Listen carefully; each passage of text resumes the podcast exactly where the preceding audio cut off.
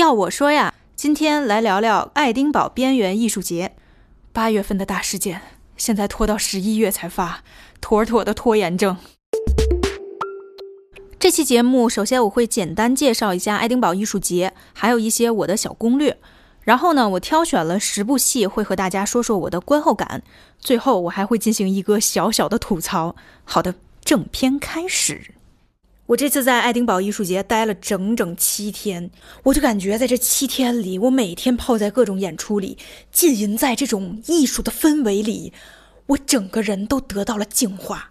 就在此之前，我所有的坏情绪、恐惧、焦虑、悲伤，我也不知道为什么会有恐惧，哎，无所谓了，就是所有的这些坏情绪全都一扫而空。我觉得，为什么人生可以如此的美好，世界可以如此的美妙？就在我回来的那一天，我就恋恋不舍，我甚至流下了一滴鳄鱼的眼泪。同时，我自己是一个什么样的人呢？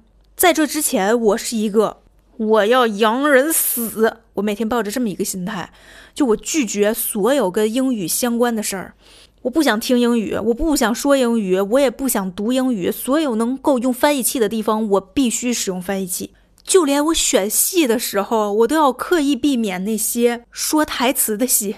说英语台词的戏，我避免那些英语国家的戏，我筛选掉英格兰、苏格兰、威尔士、北爱尔兰、爱尔兰、澳大利亚、新西兰、加拿大、美利坚合众国。可是，当我点选掉这些之后，我发现我没有演出可以看了，所以我还是不得不迎头直上。我听着那些我听不懂的英语。我看着所有的观众在那儿哈哈大笑，而我自己一个人就在那儿尴尴尬尬，哇，我太难受了。于是从爱丁堡回来之后的第一件事儿，我就是在小红书上疯狂的搜索怎样才能提高英语听力。我紧接着我又打开了苹果播客这个 APP，我看着满屏的声东击西、日坛公园、津津乐道、小房间，什么玩意儿，通通给我取关啊！因为我在小小宇宙也关注了他们，无所谓。我把我订阅的节目。换成了英语节目，我点进 fiction 这个类别，把排名前十的节目逐一点关注，关闭自动下载，关注，关闭自动下载。我觉得我的人生得到了升华。我希望我能够每天听这些英语节目，听这些故事类的英语节目。明年的今天，我在爱丁堡，我就能听懂所有的英语节目了。可是谁知道能不能呢？谁知道爱丁堡艺术节这次的后劲儿能够持续多久呢？谁知道我是不是能练好我的听力呢？我不知道。可是我知道，爱丁堡艺术节它改变了我。那我就不继续着重强调我的感受了。想必大家也听出来了，我能有多爱这个地方，有多爱这个艺术节。那我下面就给大家分享一下我在爱丁堡看戏这么多天的一些个小经验吧。嗯，虽然也可能没啥用。首先就是来说说爱丁堡艺术节，它到底是一个什么东西？它英文叫做 Edinburgh Fringe Festival，Fringe 就是边缘的意思。在最一开始。在爱丁堡国际艺术节举办的时候，有几个演出团体，有几个人，他们就没选上这个国际艺术节，他们居然就自己就来了，哎，就开始在这个国际艺术节周边的场馆开始演出，就是因为他们在人家这个地方的周边，在这个边缘开始演出，所以后面他们就变成了叫做边缘艺术节。然后这个艺术节发展到今天已经是七十多年历史了，因为第一届是在一九四七年。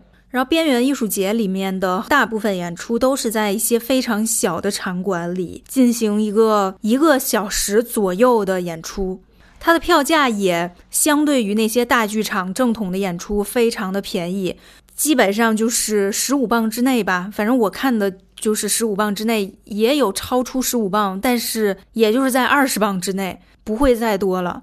他的演出场地就分散在爱丁堡整个城市的各个角落，当然它相对集中吧，也有一些零星分散在比较郊区的地方。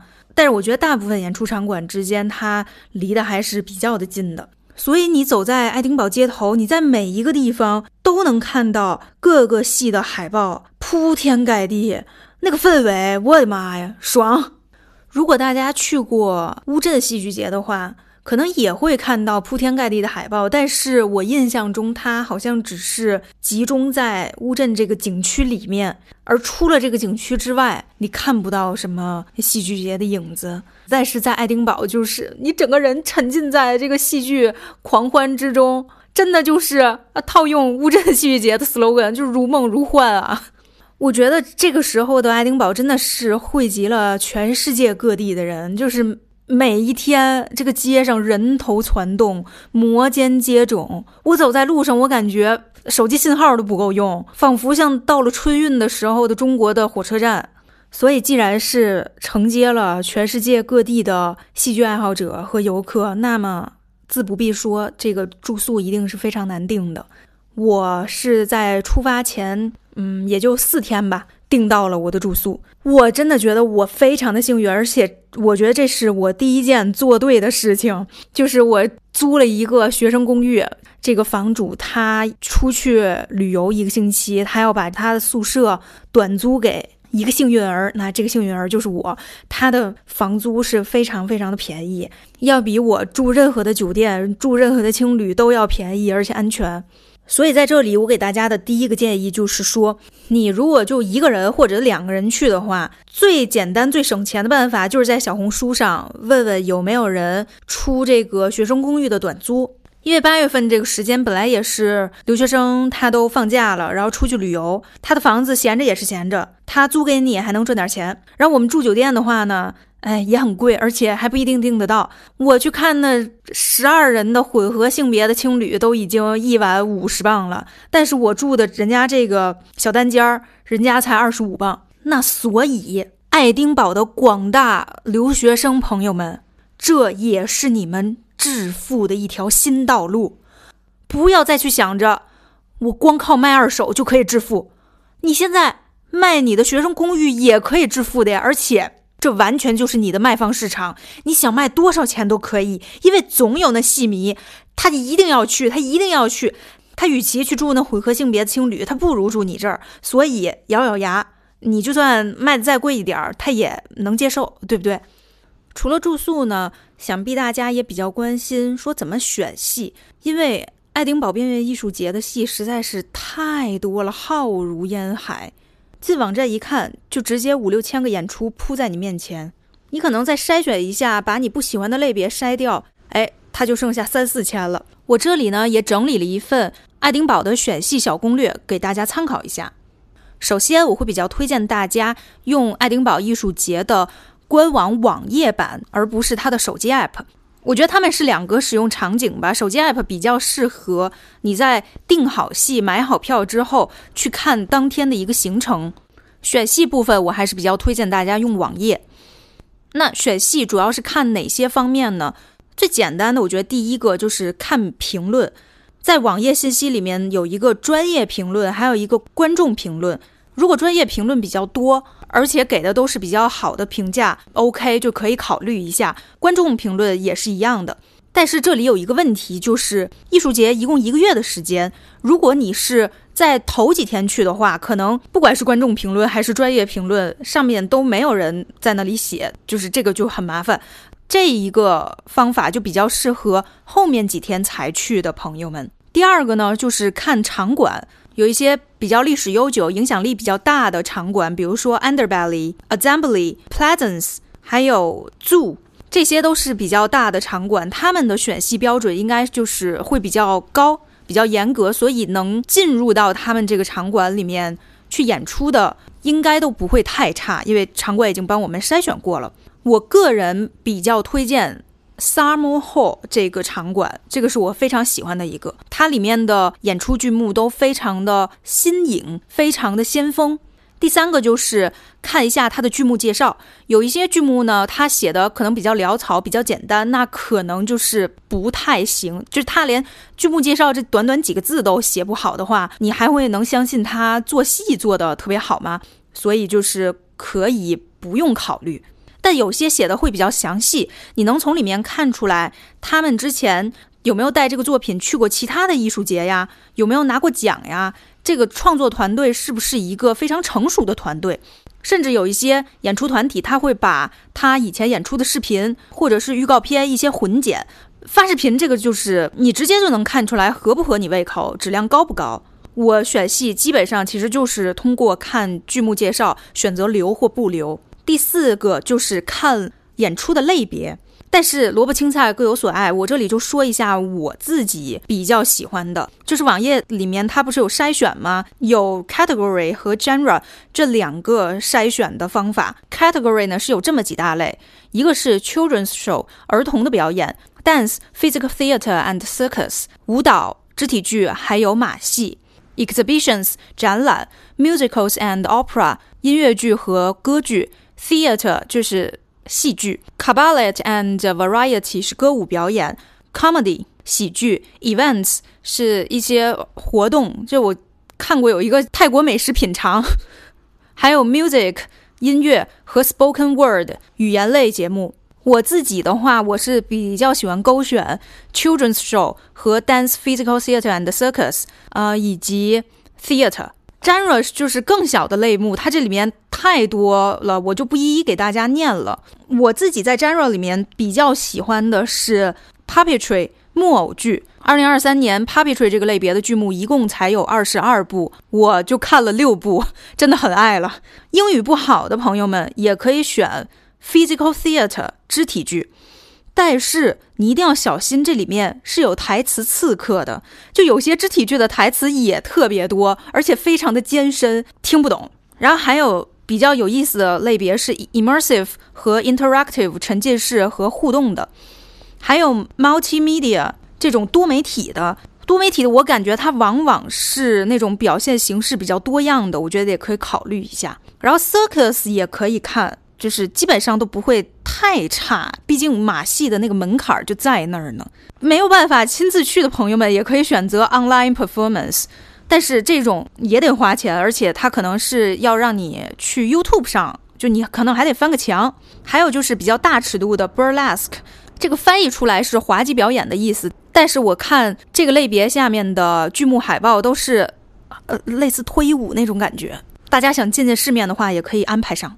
第五个呢，就是看国家，就是英国以外的国家，他过来演一次成本也是比较高的，所以可能质量会不错，而且有可能都是拿着他们国家的艺术基金，甚至是国际上的艺术基金过来的。不过呢，这里面我觉得肯定也不乏烂戏。但是英国本土的优秀作品也是多如牛毛，所以看国家这一个标准，我觉得可以不必考虑在内。但是我确实感觉其他国家非英语国家的演员，他们的英语更容易听懂一点，以及对于一些英语不好的朋友们来说，除了可以考虑 physical theater，还可以就是在筛选里面找到 accessibility，选择。带 caption 的就带字幕的，但是这个也仅仅针对于听力不好，但是阅读和词汇量还不错的朋友们，因为字幕也都是英语。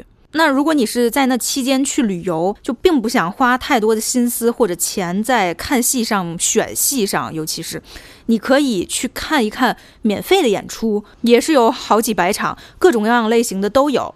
你可以选一个符合你自己时间的杂技呀、歌舞呀、音乐这种这几个类别的去看，应该会有不错的体验。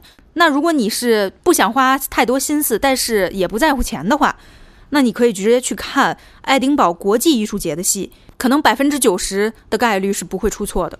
好，这个就是我的选戏的一些小建议，然后就是一些买票的一些小优惠，可以省一点是一点。就是你如果在官网买的话，当然你也可以在演出场馆的网站上买，他们好像都要收一个手续费，就是一张票会收一点二五英镑的手续费，是每一张票收一次，两张票就是两磅五。但是这一个订单最多收你五磅的手续费，所以你如果就是在你计划内是要看很多的话，最好一次性就买多几张票，这样子就不用再花那些小钱了，积少成多也挺浪费钱的。还有就是艺术节头开始的那几天，它会有买一送一的活动，所以可以趁着这个时候去多看几部，然后在网上多拉拉人一起拼票啥的。选戏买票的小攻略就到这里，然后我给大家讲一讲我挑选了十部戏这几部戏的我的个人感受。第一部戏就是《Bill's Forty Fourth》，比尔的四十四岁生日。这是一部木偶戏，也是一个默剧啊！看这种戏的时候，简直是我最放松的时刻了，因为不用做英语听力。全情投入在视觉享受之中啊。那这个戏讲的是什么呢？比尔他是一个四十四岁的老男人，他今天要过生日了，他为自己准备了一个生日 party，但是没有想到，竟然没有一个朋友过来为他庆祝。于是呢，他就不断的期待门铃会响，电话会响，会有朋友过来，但是始终也没有。最后呢，他只能跟桌子上的胡萝卜片儿还有气球在一起庆祝。然后这中间呢，胡萝卜片儿又是黑化呀，气球又是什怎怎么样的，就是他们就发生了很多奇异的故事，这里就不给大家去剧透了。同时呢，创作者他们用了另外一个小的木偶。就给观众展示了，在比尔过去的岁月中，就是比尔小时候、年轻的时候，他是如何从身边围满了家人和朋友为他庆祝生日的这个状态，到他现在孤身一人的这个过程。我看到之后，哎呀，我就热泪盈眶。结果我身边坐着的那个老大爷。我用余光瞟到他在那儿埋着头颤抖着哭泣，我当时可心疼了，我就很想拍拍他，我跟他说没关系的，一切都会好的。结果他突然抬起头来，我发现人家只是在打打喷嚏。我当时呢是跟一位老友一起看的，散场之后吧，我俩就相对无言，紧接着相视一笑，就是不知道从什么时候开始。我们每个人好像都变成了一座一座的孤岛，但是吧，不幸中的万幸是，就起码看这出戏的时候，我们身边他起码还有个人陪着。后来呢，我俩都以比尔自比，就开始了无休无止的自嘲。哎，大家想想，比尔是不是就是你本人？是我本人了，反正是。生日当天，手机弹出一个消息，都以为是有人在祝自己生日快乐，就紧张的都不敢打开看。因为你虽然那么期待是一个好久没聊天的朋友来祝你生日快乐，可是你的理性也告诉你，那无非就是你家的哪个兴趣爱好群里群主在艾特全体成员，或者是什么领导同事又来跟你说些琐碎事情，对吧？你就这样期待了一天，终于在自己认为经历了一个颇具仪式感的庆祝之后，结束了充满期待的一天，然后第二天呢，又像没事人一样重复单调的生活。第一年这样的时候，你还有点无法接受，但是五次之后、十次之后，哎，好像他也就是个生日而已哈。就是我们每分每秒他都在长大变老，那为什么只有生日那一天才是最重要的日子呢？就这样就说服了自己。好，说回这个戏，我觉得就是在比尔的可怜和孤独背后，其实有一个非常巧妙的问题，就是他到底有没有邀请朋友？你说，如果邀请了，哎，人家为什么不来呢？那那些受邀的人是不是他的朋友呢？那别人有没有把他当朋友呢？那如果没邀请，那他又期待个啥呢？四十四岁的人了呀，他的同龄朋友肯定各有各的忙碌，各有各的苦恼。人家忙着中年焦虑，人家忙着辅导孩子写作业呢。你说多少人能记住他的生日，还专门到他家里给他带来个惊喜？就是客观上来讲吧，我感觉比尔他并不是没有朋友，对不对？不然他期待个啥呢？但是他的朋友显然也没有和他很亲密了。我觉得，就是让我想到很久之前我看到的日本的一个戏，叫《嘿，我失眠了》。他在中国演过很多场，剧情我已经记得不是很清楚了。大概就是女主半夜发现自己的家里有危险，她想要随机给一个朋友打电话求助，然后她心理活动就一大堆。该不该给这个打？该不该给那个打？但是呢，一个也没打出去。嘿，我失眠了。是主角主观分析自己是一座孤岛，因为他觉得所有的朋友都跟他不熟。比尔呢，感觉有点像客观上的孤岛，他好像没有什么就是特别好的朋友，但是他又渴望又妄想在这些孤岛之间修建跨海大桥。就不知道大家能不能理解我这个抽象的比喻哈？然后我就又想到，就因为我特别喜欢听广东歌，如果我的听众们也听广东歌的话，大概会知道，就是 Gareth T 的那首《国际孤独指数》那首歌，它里面有句歌词叫“门闭着过生日也不错，闲杂人都不必道贺”。林家谦不是也唱到说。一个人原来都可以尽兴，多了人却还没多高兴。一个人原来也可以尽兴，多了人却还没有多高兴。哦，这首歌叫做《一人之境》。但是就是我写播客稿的时候，我把这两首歌打开来听了一听，就我为什么又听出了一丝丝的自怜自艾，一丝丝的无奈失落。曾经的我，也把享受孤独奉为圭臬，尤其是在一大群人的彻日狂欢结束之后，我天呐，我我感觉身边围满了人，我脑仁儿都疼，这太吵了，我就会发现。一个人的独处显得尤为珍贵，但是吧，有些时候他也会期盼有个人能来跟我一起旅游，一起吃吃饭。就一个人过生日的时候，其实也会觉得很凄凉。年轻人总是说自己情愿一个人待着，可是呢，对于那些常年独居的人来说，对于比尔这个四十四岁的中年男人来说，孤独一文不值。十多年前的春晚小品啊，还喜欢讲邻里关系的故事，每户人家都关起门来冷漠无情。就现在，你就不要说这邻居这种本来都没有什么实质关系的人际交往了，我觉得朋友都显得稀缺了。就是我看比尔的四十四岁生日这部戏，是跟一个好朋友一起看的，然后当天晚上我们就一直聊聊聊聊聊，聊了很久。第二天他就突然走了。但是第二天，其实又来了一波好朋友，我们又一直聊聊聊聊聊，一直玩玩玩玩玩。我们甚至还去了爱丁堡的海边，一起烤火，自己烧火，还烤香肠，吃披萨，就是非常的开心。那烤香肠一口咬下去，我的妈，全都是沙子，海风吹在上面都是沙子，就是很快乐。结果第三天，我又恢复到一个人看戏的日程，那种。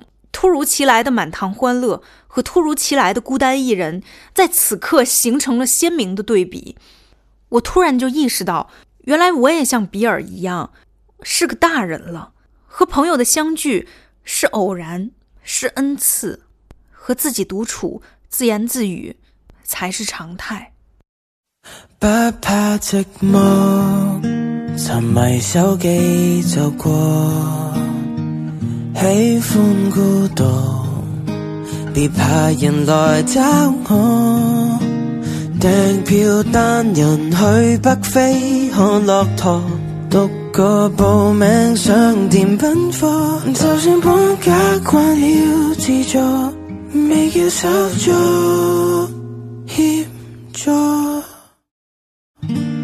越来越无耐性，共谁或？谁扮隐性？我对着镜举杯祝酒致敬。行我路，不用你尊敬。途人被清空多洁净，不怕寂寞。流连企房就过，喜欢孤独。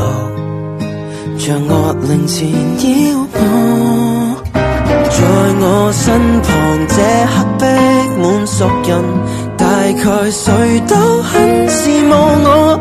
若我敢讲更爱独坐，未够感恩，仿佛很折堕。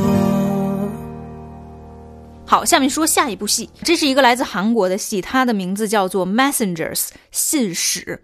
它呢，同样也是一部默剧。我爱默剧，默剧使我快乐。它和特别出名的安德鲁与多莉尼一样，戴面具的那种。然后，其实我本来没有打算要看的哈，就是因为他这个面具跟安德鲁与多莉尼也太像了。但是因为那天买一送一，就是小红书上刚好有一个人说要一起看，我一看机会难得，那就呃来吧。我本身其实也没抱什么期望，但是也算是比较收获了惊喜吧，就是。我不明白啊，这这些喜剧都是怎么回事儿？就是以后能不能就是在这个剧目信息那边，就是它不是有一个警告的部分吗？能不能写上有几率让观众流泪呀？这个戏整体上我觉得算是瑕不掩瑜吧。就是一个老头儿，他是一个照相馆的老板，他的老伴儿呢是一个坐在轮椅上大小便失禁的老太太。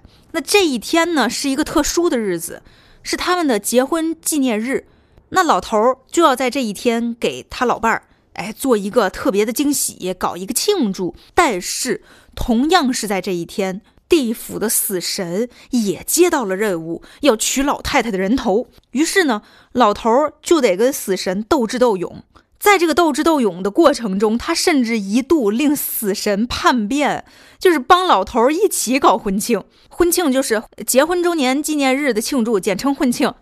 最后呢，婚庆搞完了，死神也把老太太给带走了。就是死神和老头的这个斗法呢，是这个戏的主要矛盾所在。就这个内容占了一大半的时间。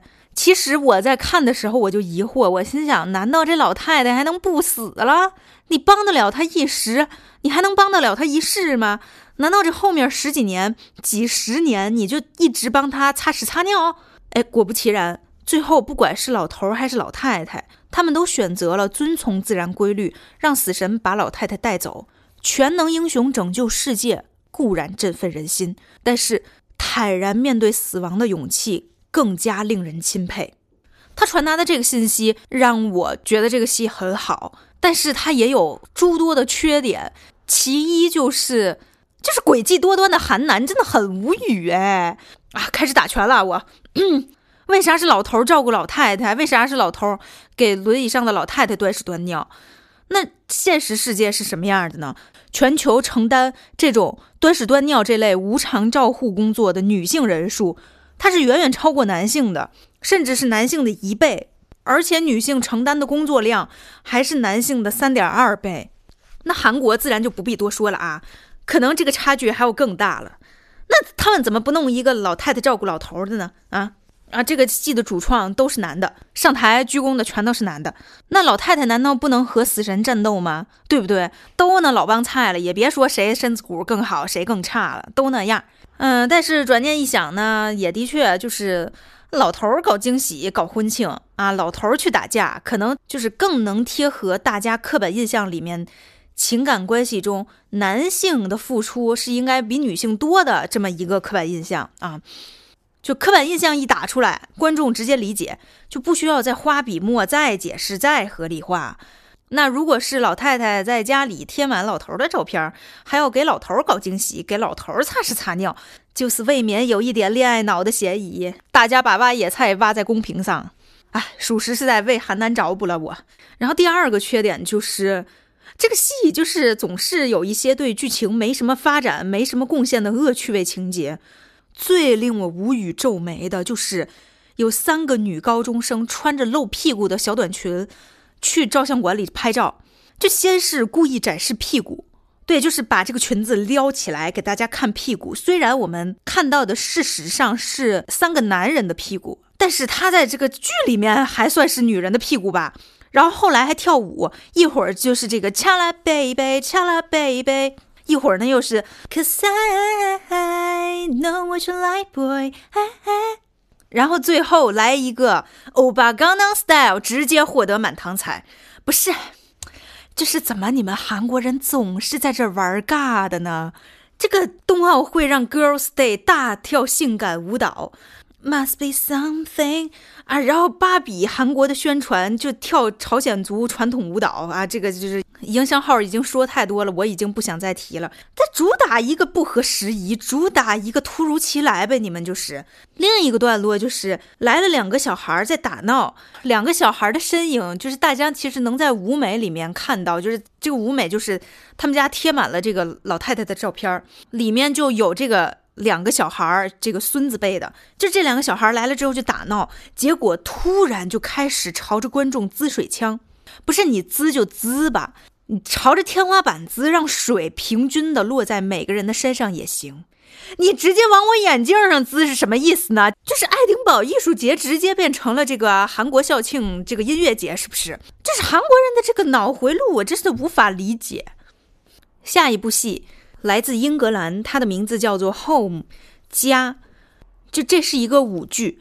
但我觉得以我的艺术造诣，我没有办法评价它。它是属于一个视觉、听觉全方位的享受。那它讲的呢，是一个就是一个家的故事。那家怎么定义它呢？家可以是我们和爸爸妈妈的小家庭，也可以是我们生活着的这个大自然、全人类的共同的家园。那这部戏就是大家园的意外。导致了小家庭的分崩离析。那它具体的剧情就是，本来 Emojin 女主的名字叫 Emojin，她和父母开心快乐的生活在一个小村庄里，结果呢，一场大水就淹没了他们的村庄，于是他们一家人和房子一起漂浮在茫茫的洪水里面。但是飘着飘着，妈妈就被洪水殉葬了。在风雨过后，Imogen 和爸爸在新的家园里安家了。可是爸爸却开始酗酒，Imogen 自己背着爸爸，去和喜欢的男孩在外面流连。最后，小家庭里只剩下 Imogen 一个人，他就在记忆里搜寻曾经的生活碎片。其实我以前是很讨厌环保主义者做的作品的。就如果这一部戏的简介里写着“随着环境的恶化，洪水吞没了我们宝贵的家园”，这部作品探索了人与自然的关系，展现了全球变暖背景下每个渺小人物的真实苦难啊！如果他是这么写的，我一定一定不一定不会买票进场，并且在读完这段文字之后立即关闭网页。但这部戏确实是由于自然环境恶化才诞生的。这个戏的主创，他的家在东英吉利那个地方呢，水位一直在上升，并且即将面临被淹没的风险，所以他才创作了这部作品。其实呢，作为一个天津人，我深有同感。天津呢，地处华北平原，整个陆地距离海平面儿只有五米，五米还是上初中的时候地理老师告诉我的，我不知道现在还就是有没有出现什么变化啊。因为它每年海平面都在不断的上升，速度非常惊人。或许等我老了之后，我的家园也会浮在水面上。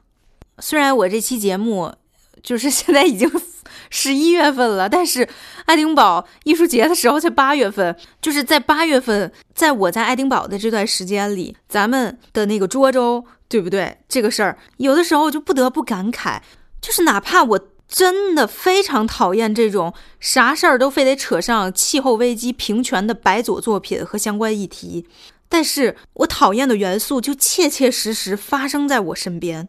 由于这场本不属于这个家的洪水，女孩不得不面临分崩离析的家庭。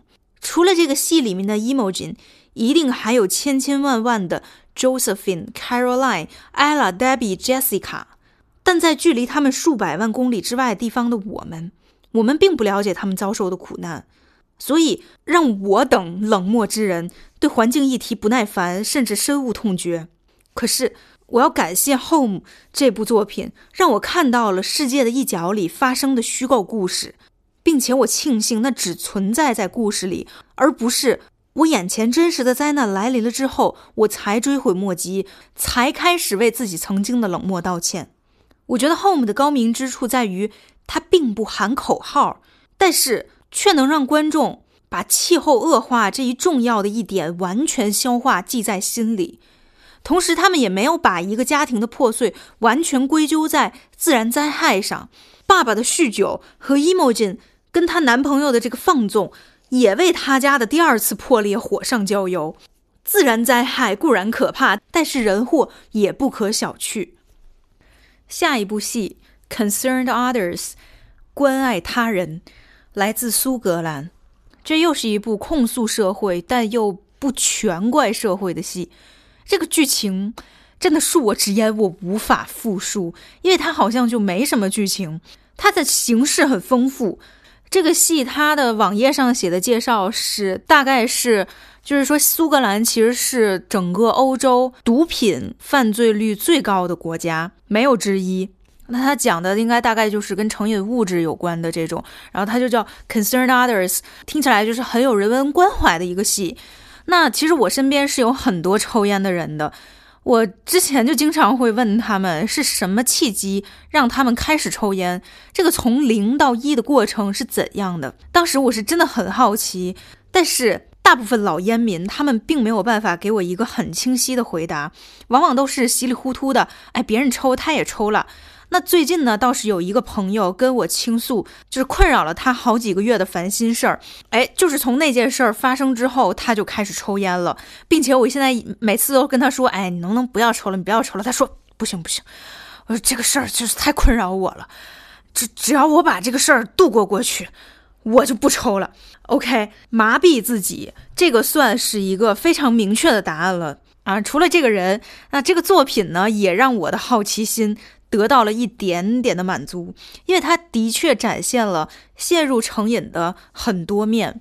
首先呢，是一个酗酒者的故事。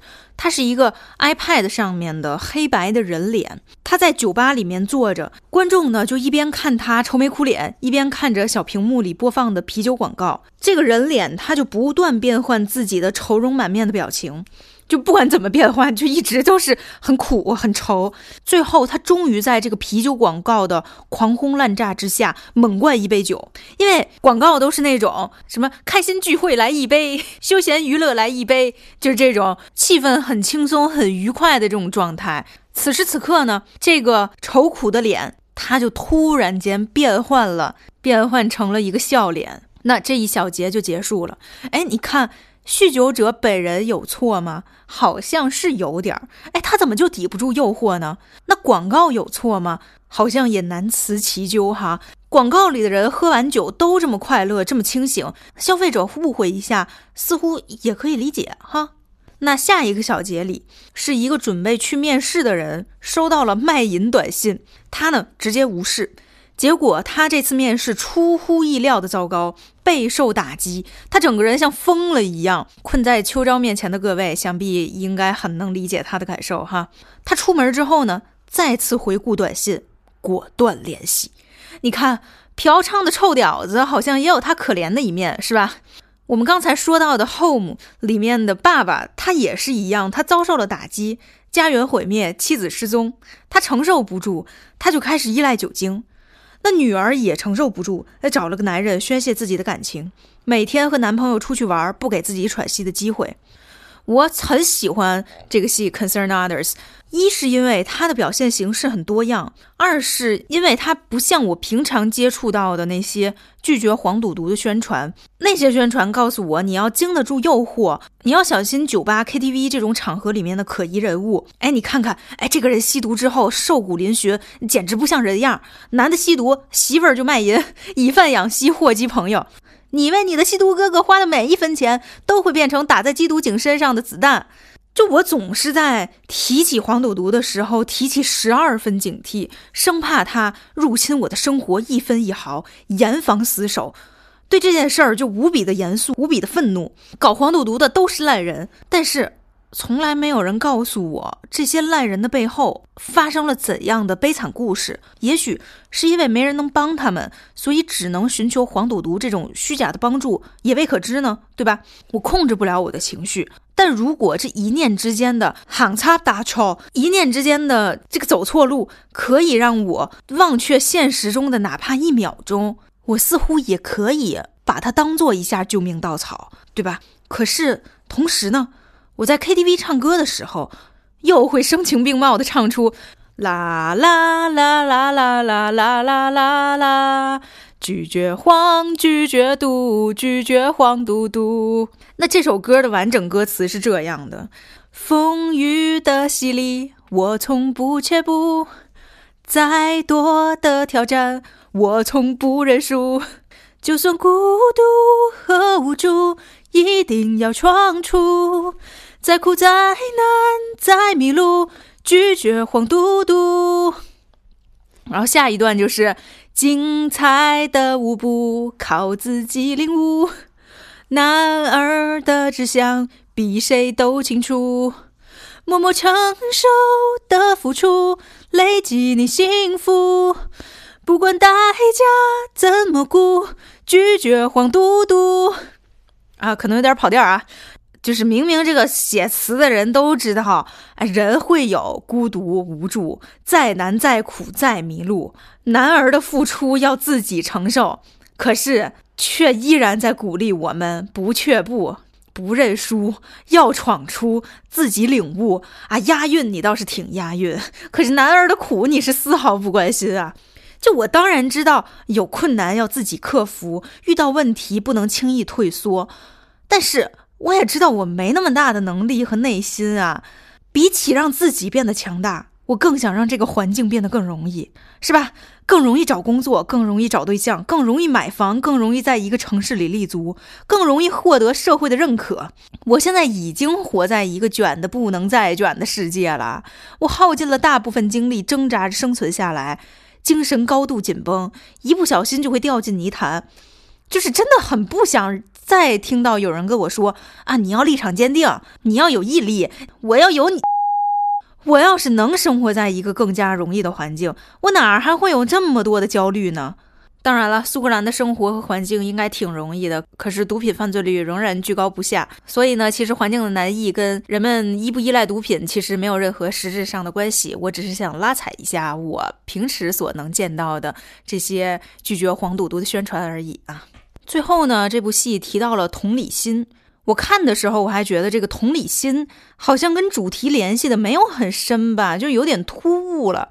但是我现在一回顾，确实，我们全社会都需要同理心，去理解那些负面的情绪，去理解为什么有些人情愿用成瘾物质去做救命稻草。我觉得 concern others 的意义，关心他人的意义就在于此，不是一味去指责一个人，而是去尝试问问。他们背后的故事，问问这个社会的原因，甚至是问问自己。下一步《Shadow Kingdom》影子王国来自日本，它类似于中国的皮影戏，是用提前制作好的纸片片放在灯光前面投影出影像。故事呢，讲的是一个依赖手机、不愿意睡觉的小女孩，从人类世界哎来到了一个不允许睡觉的国度。虽然她不愿意睡觉，但是变成了不允许睡觉，她生理上也无法接受，她深受其扰，所以呢，就带着大家搞革命，破除了这个不允许睡觉的制度，最后终于回到了自己的家里，和父母和好，美美睡上一觉。本来呢，我听英语就费劲，结果这个戏的讲述者一个日本人，一个加拿大人。每次这个日本人他一说英语，我就一句话都听不懂。但是不影响我理解整个剧情，因为他们的画面做的非常的细致，非常的好。我刚说它有点类似我们中国的皮影戏，但是和我们皮影戏不一样的是，他们用的这个片儿片儿皮影的人物，这个片儿片儿大部分的关节是可以动的。一出皮影戏里面，一个故事如果它有三个人物，那么他只用三个皮影就可以了。就是如果不算环境景片儿啥的哈，那有四个人物就只用四个皮影就可以。那其实呢，也就是把原本的舞台微缩了一下，转移到了布上面，唱念做打都是那三四个皮影。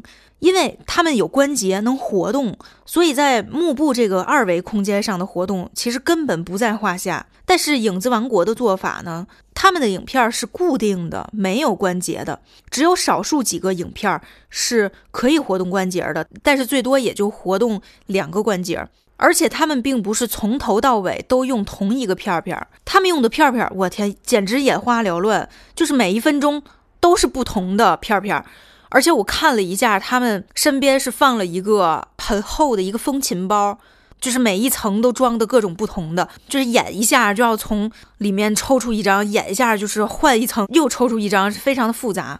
那虽然他们的这个影片儿没有皮影戏的高级，其实是他们也并不需要制作如此精良的影片儿，因为他们和皮影戏最大的一个区别就是他们是有分镜的，不仅仅是舞台的微缩景观了，而是一部真正的光影动画片。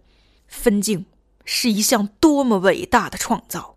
那真实的舞台上呢，只有远景，但是光影塑造的舞台上是可以有中近特的。他们就把皮影戏和动画片结合在一起，又配上就这么精彩、这么奇异的故事，整个表演一直在给我一种新鲜感和满足感。但是反观皮影戏呢，不知当讲不当讲，我觉得很可笑、很可悲，就是一直在说传承，结果一直传承困难。那到底是啥阻碍了传承呢？我觉得很简单，观众不爱看呗，反正我不爱看。我去 B 站搜了搜，找到一个一共有二十个小时的秦腔皮影戏合集，就是刨除这个对白的方言不谈啊，毕竟地方戏曲艺术也不是为全国观众服务的。就是这个故事本身吧，精彩还是有那么一些精彩的，但是故事推进的过程，我其实有点不耐烦。以前没有电视，没有抖音，就这唯一的皮影戏可供消遣娱乐，它当然能传承下来了。但是现在快节奏的媒介这么多，又是 3D 又是 VR 的，我为啥非得看你这二维空间里的皮影戏，配上那又臭又长的对白和唱腔呢？Shadow Kingdom 它不也是一种皮影戏吗？甚至做工都没有我们传统的那么考究，可是观众喜欢啊，座无虚席，最后起立鼓掌。为什么？因为它够现代，它除了一个壳子是皮影，其他全和传统无关。故事是智能手机时代的故事，表现手法是电影手法。当然了，人家一个日本人，一个加拿大人，可能也许根本没想到这会和皮影和传统扯上任何关系。那为什么我们不能也像人家这样呢？我们传承传统文化的时候，也放轻松点不好吗？我们总是在给自己套上文化传承的枷锁，就偶像包袱特重，觉得自己传承个文化牛逼死了，好像在做一件其他人不能理解，但是利在千秋的伟大事业。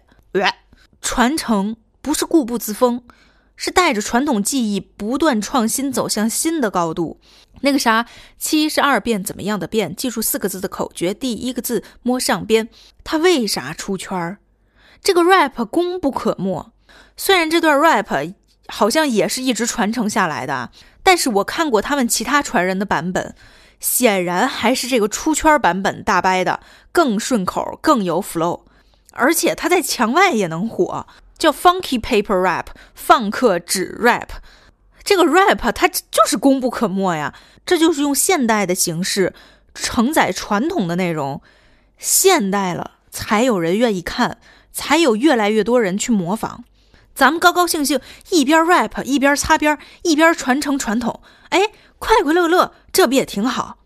我是真的烦死了，一搞传统文化相关的影视作品就卖惨，就把自己的道德水准抬特别高。哎，制作人，你先思考一下，为啥你们拉不来投资？为啥人家资本不看好你们？那板上钉钉能赚钱的项目，观众肯定买账的东西，人家资本能不愿意投？玩个国产游戏，看个国产动画，要不就是《西游记》，要不就哪吒，整点新鲜的吧。观众的审美不需要你们来塑造，人家国外敢搞把屎拉在莎士比亚脸上这一套，我们有这个魄力吗？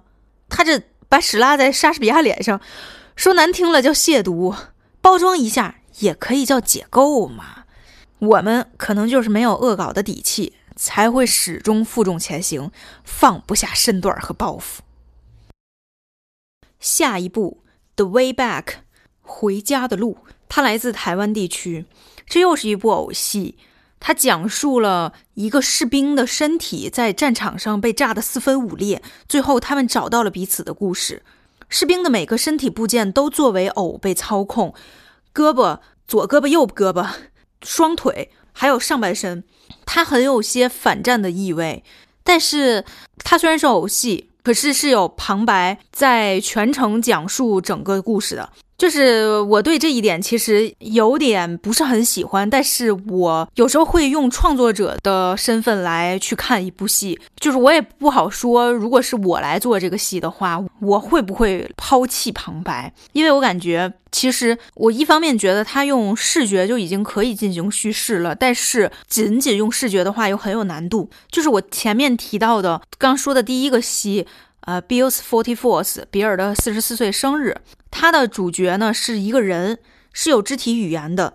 他又是在具体的他的房子里，他的房子装修的也非常的具体，和一些非常具体的道具发生的故事。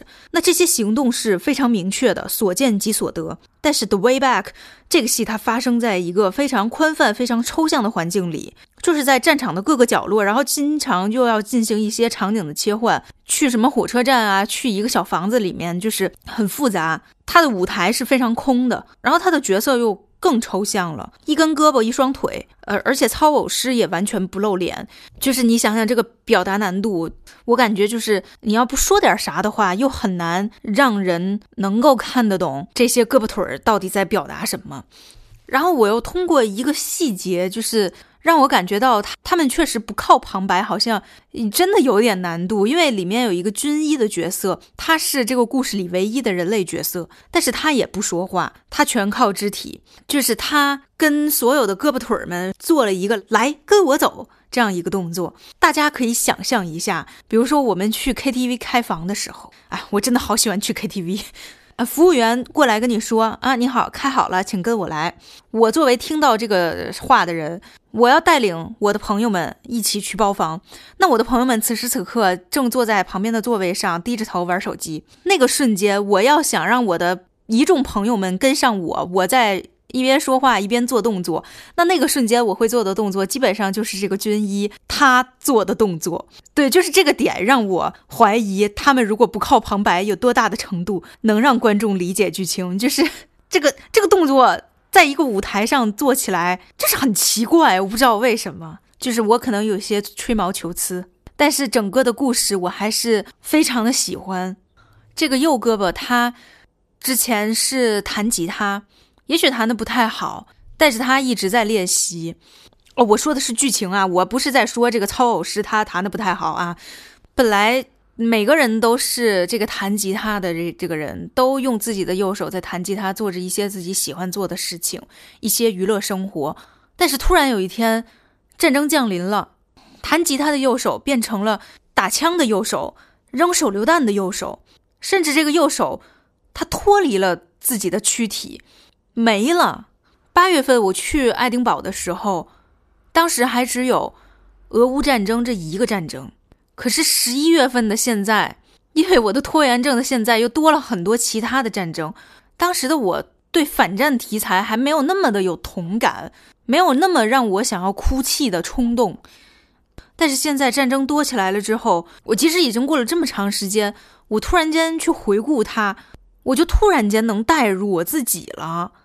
我突然那个同理心一下子就起来了，那谁知道我现在握着话筒的这只手，以后会不会突然间不翼而飞呢？当时坐在台底下看的时候，脑子里充斥的都是，嗯，这肢体控制，嗯，有一点点，嗯，如果我要是创作者，我会不会这样搞呢？但是如今的我，脑子里只剩下当初舞台上的残肢断臂和对未来人生的恐惧与担忧。下一部戏《Shoot the Cameraman》拍摄摄影师来自卢森堡。巧了，这个戏呢是和《Shadow Kingdom》在同一个地方不同的厅演的。分镜是一项伟大创造的这个念头再次植入了我的脑袋。它是一个舞剧，但是它这个舞蹈和《Home》的完全不一样。《Home》可以说是比较偏向于舞蹈的肢体剧。那它这个就完全是舞蹈。其实我对舞蹈的感知力，我感觉是非常弱的。我每次看舞蹈节目，就我只能看出来舞者的情绪。如果是人比较多一点的话，我能看出来人物的关系。但是他但凡有任何的叙事，我都是看不出来的。那这个戏呢？我以为啊，我以为他讲的可能是在一段亲密关系里，男的对女的的压制，男的在强迫女的，有时候。男的还会粉饰太平，但是在我们看不见的角落里，男的仍然偷偷在压制女的。那你要是问我怎么看出来他在表面和看不见的角落里面的对比的，那我会告诉你，因为摄影师的镜头，舞台上面对观众的一面是两人满面的笑容，但是摄影机却拍到了男人在背后狠狠钳住了女人的手，观众只看到了一面。而摄影机补足了视角的另一面。之前我们总是说眼见为实，耳听为虚，可是现在眼见也不为实了。两个视角不放在一起都不算是全部的真相。哎，这让我想到了，我在小红书上看到一个香港地铁上面的一个广告，说香港的法治是一面镜子。有一个橙子放在那里，它面对我们的那一侧是没有太大问题的，很完美，没有瑕疵。但是在它的另一面放了一个镜子，那个镜子里显露出来的画面就是这个橙子，它的背后其实已经烂了。这个就跟 shoot cameraman 的这种感觉特别的像。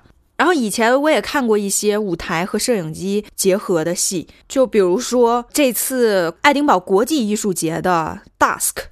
就我其实是能看出来，镜头它有在纷乱的人群中去引导观众的目光看向重点人物，但是它跟 shoot cameraman 其实也是两种风格了。我觉得 shoot 这部戏它更直接刺激。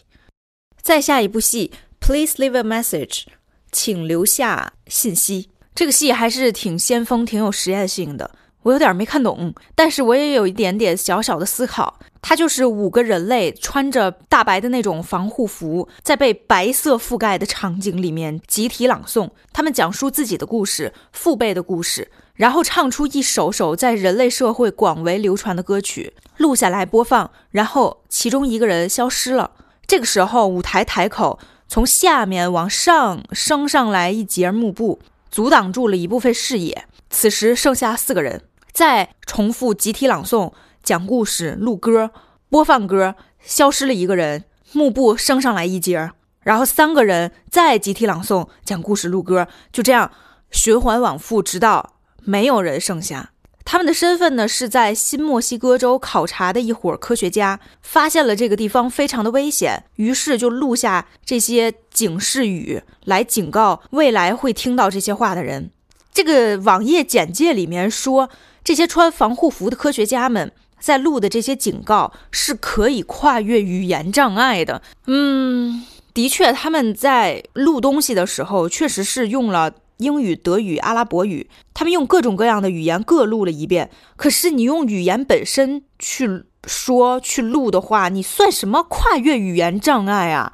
语言就是在不断发展变化，几百年后、几千年后的人们，他也许根本听不懂我们现在的语言。那这种文字艺术又能提供什么样的帮助和信息呢？创作者是不是想说，我在舞台上虽然只展现了五种语言，但其实我已经代表着这五种语言就是全世界的语言，其他没有被提到的语言其实也被我囊括在内的感觉呢？但是语言本身它并不能够跨越语言障碍啊。什么可以跨越语言障碍呢？我觉得绘画可以，舞蹈可以，音乐也可以。就我刚才说了，像我对舞蹈这么没有见解的一个人，这么没有感受的一个人，我能从舞蹈演员的肢体表达中看出他的情绪，看出人物关系。书的 cameraman 给了我这种就是暗处和明处的对比，这种感觉就很明显啊，他就是可以做到跨越语言的障碍。我听音乐也是这样啊，轻快的和悲伤的，它呈现出来的就是不一样啊。你听野蜂飞舞，你就一听你就知道一堆蜜蜂在那嗡嗡嗡，这个感受它很直观。你即使不知道它叫做野蜂飞舞，你也能大概感受到眼前已经有画面了。但是你用语言本身去跨越语言障碍的意义是，嗯，而且我也不知道他们唱卡拉 OK 是为了干啥，传承人类的文化吗？但是他们唱的这几首歌吧。我一首也不会唱，我甚至有的歌我连听都没听过完整的，就他们勾不起我内心的一点点波澜。下面介绍的这个是一个来自荷兰的搞笑交响音乐会，它的名字我不太会念，我把它放到翻译软件里，它自动检测为意大利语，叫做 Scherzo，中文翻译为笑话，就是应该就是这个意思哈，因为是搞笑音乐会嘛。就它非常精彩，真的太精彩了！我就从来没有这么享受过一场交响音乐会。它是五个老头儿轮番做乐手，演各种各样的曲子。他们对各种乐器都信手拈来，而且随意组合、随意搭配。他们演奏的也都是最耳熟能详的那些曲子，其实就是维也纳新年音乐会上和暑假打开艺术之门音乐会上你可以听到的那些曲子。什么土耳其进行曲呀，什么啥啥波尔卡，什么蓝色多瑙河，就这一类的。但是他们又不是中规中矩的，就是坐在那里好好的表演。他们是用一种演小丑戏的方法给你呈现出来，就一直很能抓住我的注意力，让我很快乐。我真的不是一个很喜欢古典音乐的人，当然我可能会在学习工作的时候放一个古典乐合集。当做我的白噪音，但是我完全没有办法，我什么都不做，我只听这个交响乐，我没有办法。我小时候其实也被家长带着去听过几次暑假的打开艺术之门音乐会，呃，如坐针毡，如鲠在喉，如芒刺背。就不是说人家表演水平有限啊，可能表演水平也确实不太行。当然了，就是再不行，我也是听不出来。再加上观众席里。而且就在你座位旁边，还总是好巧不巧坐着几个不懂装懂的没溜家长，哎，全程给他们孩子进行错误解说，哎，那感觉就更痛苦了。但是如果让小时候的我去听 Skizo 这种音乐会，我跟你讲，真的，他们演多少场，我去看多少场。爸妈不带我去，我撒泼打滚，我也要去。我发现，就是我欣赏古典音乐，并且乐在其中这件事儿，只有在看《猫和老鼠》的时候才会发生。可能对于普罗大众来说都是这样，古典乐就是乏味的，你很难从中理解出一个具体的意思。但是我爸非常喜欢，但是我妈呢，每次去她就会说听不懂。可是，在《猫和老鼠》里面，它的强剧情能把这个音乐给托起来。大家都知道汤姆用钢琴键去锤爆杰瑞的那个表情包吧？那一集里面，汤姆弹琴的时候。一会儿杰瑞出来捣个乱，一会儿又出来弄个埋伏。杰瑞所做的一切捣乱行为，都促成了这个曲子的演奏。演奏其实并没有因为他的行为暂停或者是砸锅，但是他让平淡的曲子变得不平淡了。虽然他也把观众的注意力分走了，可是我觉得这是一个普通人入门古典乐的一个比较舒服的办法。Skizo 也是这样一部作品，虽然他们几乎没有剧情。冲突也并不像《猫和老鼠》一样密集的发生，但是它高密度的曲目演奏和没重过样的喜剧形式也绝对绝对是精彩的。我给大家剧透几个，就是两个人他们一起演奏大提琴，他是怎么演奏的呢？一个人拨弦，一个人拉弓。OK，这其实还不足够搞笑，你很难想象他们是怎么做的，就是他们是把其中一个人的长头发当做弓子。这其中一个人一直拽着另一个人的头，在那里拉呀拉，拉呀拉。另一个被拽头发的人非常的痛苦，把别人的痛苦当做搞笑。嗯，不错不错。还有一段是双胞胎照镜子，就非常的卓别林。是 A 要追杀 B，当然他们在这过程中都是一直在演奏的。A 要追杀 B，他们当时是在吹一个口风琴，就是有一个管子和一个钢琴键盘是连着的。这样子一个乐器，然后被追杀的那个人呢，一直装作是在照镜子，不想让杀手发现自己。整个场面局促慌张，但是又非常的得心应手。但是最后被追杀的人还是被发现了，然后呢，他就拉着观众一起满场跑，非常的欢乐。他们演奏水平，我觉得应该是没有问题的。虽然就算有任何问题，我也听不出来吧。而且氛围又很欢乐，而且每个人都会很多种乐器，而且有些乐器。绝对是我这辈子第一次亲眼见到。虽然它只是一个娱乐向的节目，但是我愿意把它看作教育类的节目。你说这样的交响乐谁不爱呀？赶紧给我引进到国内。最后一个要说的就是 Ice Hole 冰洞，不是那个 Ice Hole 啊，来自法国。它的特色就是它所有的场景和道具全都是用纸板做的。这个纸板道具简单到什么程度呢？就一张纸板上用记号笔写个太阳，它就是太阳；写上个月亮，它就是月亮。都不是画图，它直接写字儿。虽然这个道具十分的简陋，但是道具又很多，我根本无法想象他们排练一次之后，或者是演出一次之后，要做多大的准备功夫，要做多少的清理工作呀。但他们的纸板道具还不是最荒诞的，有一点是让我又迷惑又钦佩的，就是他们仿佛是创造了一种新的语言，很像是英语，但又不是英语。这个戏其实一共就俩人，他们一开始一个人一直在念念叨叨，我就听不懂，我就着急呀，我就哎呀，主要是你说我英语再差，我看的别的那英语的戏，我能听懂几句话。我能听懂一个句子里面的几个词，但是这个演员说话，我是一个字儿都听不懂。就他一直在说，说了十分钟，我一个字儿都听不懂。我干脆摆烂了，算了，我不听了，好吧。结果过了一会儿，另一个就举着牌子上来了，它上面写着“好奇怪”，他好像在说一种很像英语的语言。我一下我就笑了，我整个负担我就卸下来了。这个时候我就觉得好牛，怎么可以模仿英语模仿的这么像？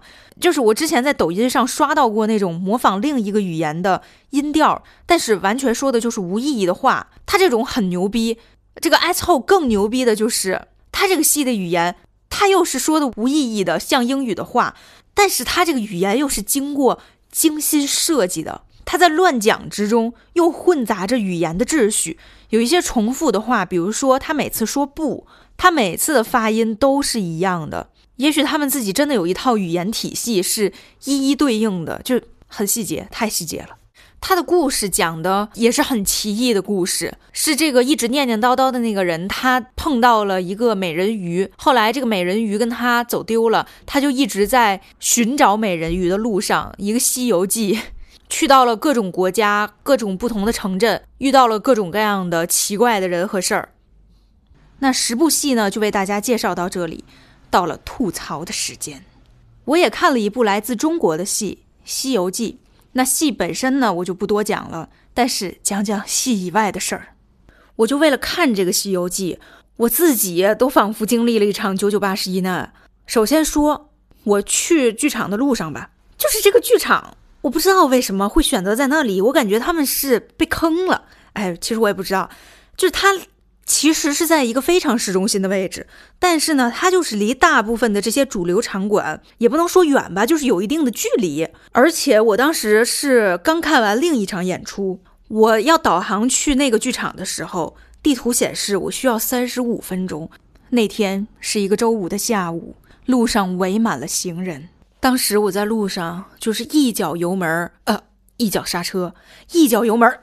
又是一脚刹车，但是不得不说，爱丁堡的行人们可是真守规矩。你看，我从右边走，加速无门；那我从左边走，左边很空旷啊。结果我这一脚油门，借道超车，完了，跟对面来的行人撞了个满怀。这些行人就能够自觉地把这条路分成左右双向车道，一边上行一边下行。但是还好，在我加速无门的时候，我遇到了我的孙悟空，他。是一个白人小男孩，他也像我一样行色匆匆，手上拿着几张传单，不知道要去向何方。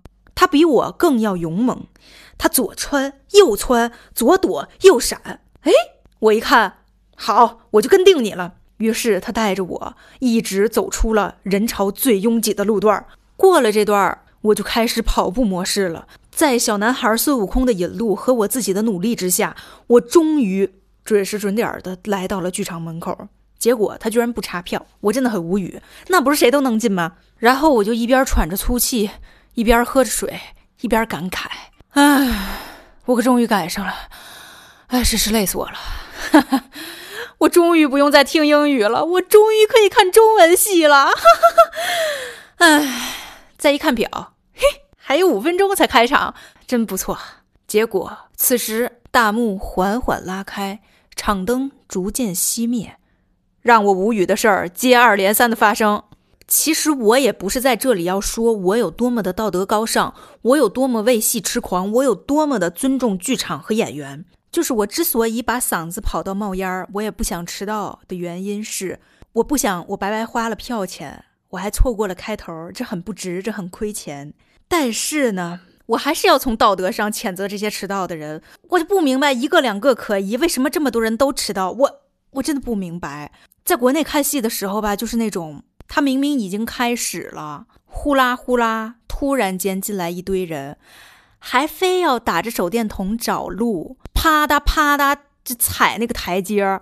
我当时就就只想骂人，就就只想骂人。我，唉，好巧不巧，哎，他们买的票在最前排的最中间。哎，这个时候你就看吧，经过他的人，他要进去他中间那个座位，他经过的所有人都要给他让一次路，每个人人浪一般的站起来，仿佛是在欢迎他似的。然后后面的人，所有被挡到的人，就那一段戏全都毁了，全都毁了。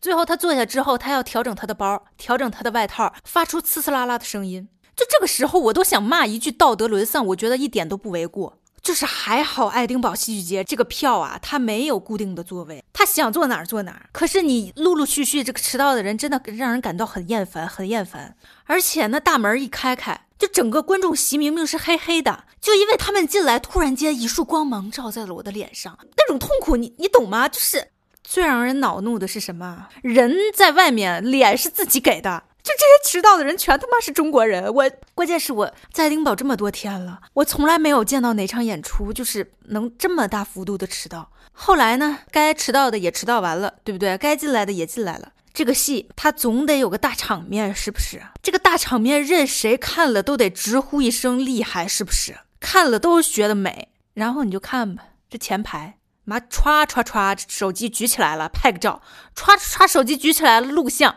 我还要说一声多谢，因为他们没开闪光灯。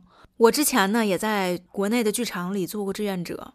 就我们当时有一个工作岗位，就我不知道别的剧场是不是也是这样啊？就是他专门设置了一个人，就是站在剧场的最上方、最后方，拿着一根激光笔，看谁举手机拍照了，一根激光笔那是红点儿照你手机上。关键你要什么呀？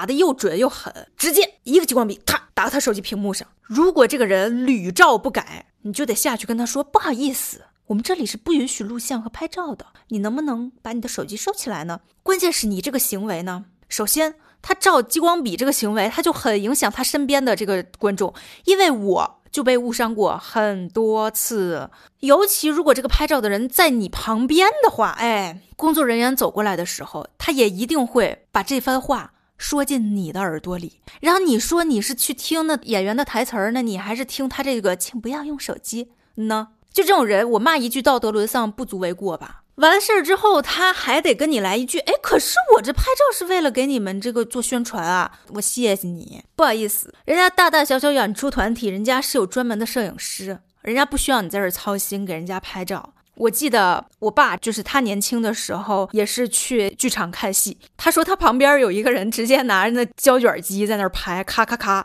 结果人家剧场的工作人员直接把他照相机收走了，过两分钟又给他还回来了，结果那个人打开一看，哎，胶卷没了，简直大快人心。什么时候观剧礼仪才能在我们中国人心中扎根呢？我在爱丁堡也遇见过很多韩国人。韩国人一个开场之前要跟舞台合照，散场之后要跟演员合照，排队的时候还要一直拿着自拍杆的物种，人家都没有说演出开始了还要在那儿拍照的啊！当然也可能是因为他们开场之后就没有办法合照了，但是不重要。但结果就是他们并没有选择在开场之后还要拍照，而很显然，爱丁堡的剧场里是不存在这样一个岗位。要你专门拿着一个激光笔去怼人家的手机屏幕的，因为他们根本不存在这样的人啊！就就中国人，就哎，气死我了。好的，这期节目就到这里，感谢收听。要我说，我们有缘再见。